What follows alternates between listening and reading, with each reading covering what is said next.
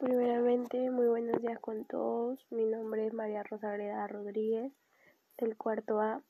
El día de hoy les voy a hablar de la contaminación ambiental que está afectando negativamente a la vida de todos los humanos. Nos está trayendo enfermedades como el cáncer al pulmón, el asma y la neumonía.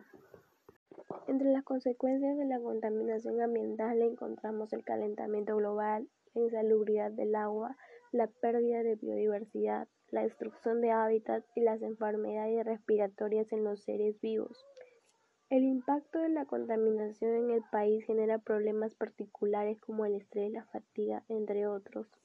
El humo. El humo de los automóviles causa irritar el aparato respiratorio y agravar las enfermedades cardíacas y pulmonares crónicas.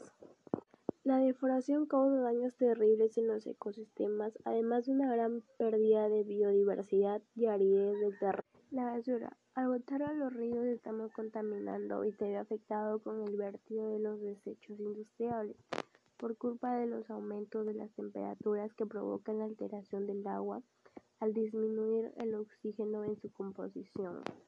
El humo que el cigarro desprende puede estar en el aire por horas y daña a más personas, no solo al fumador. Los filtros que contienen los cigarros no son biodegradables y al llegar a mares y a ríos cada filtro contamina hasta 50 litros de agua. Al fumar nos estamos causando cáncer al pulmón, al esófago, a la laringe, entre otras. Para poder disminuir todo esto debemos evitar botar la basura, quemarla, dejar de fumar y no contaminar el aire, reciclar, reemplear el combustible sólido por combustibles más limpios.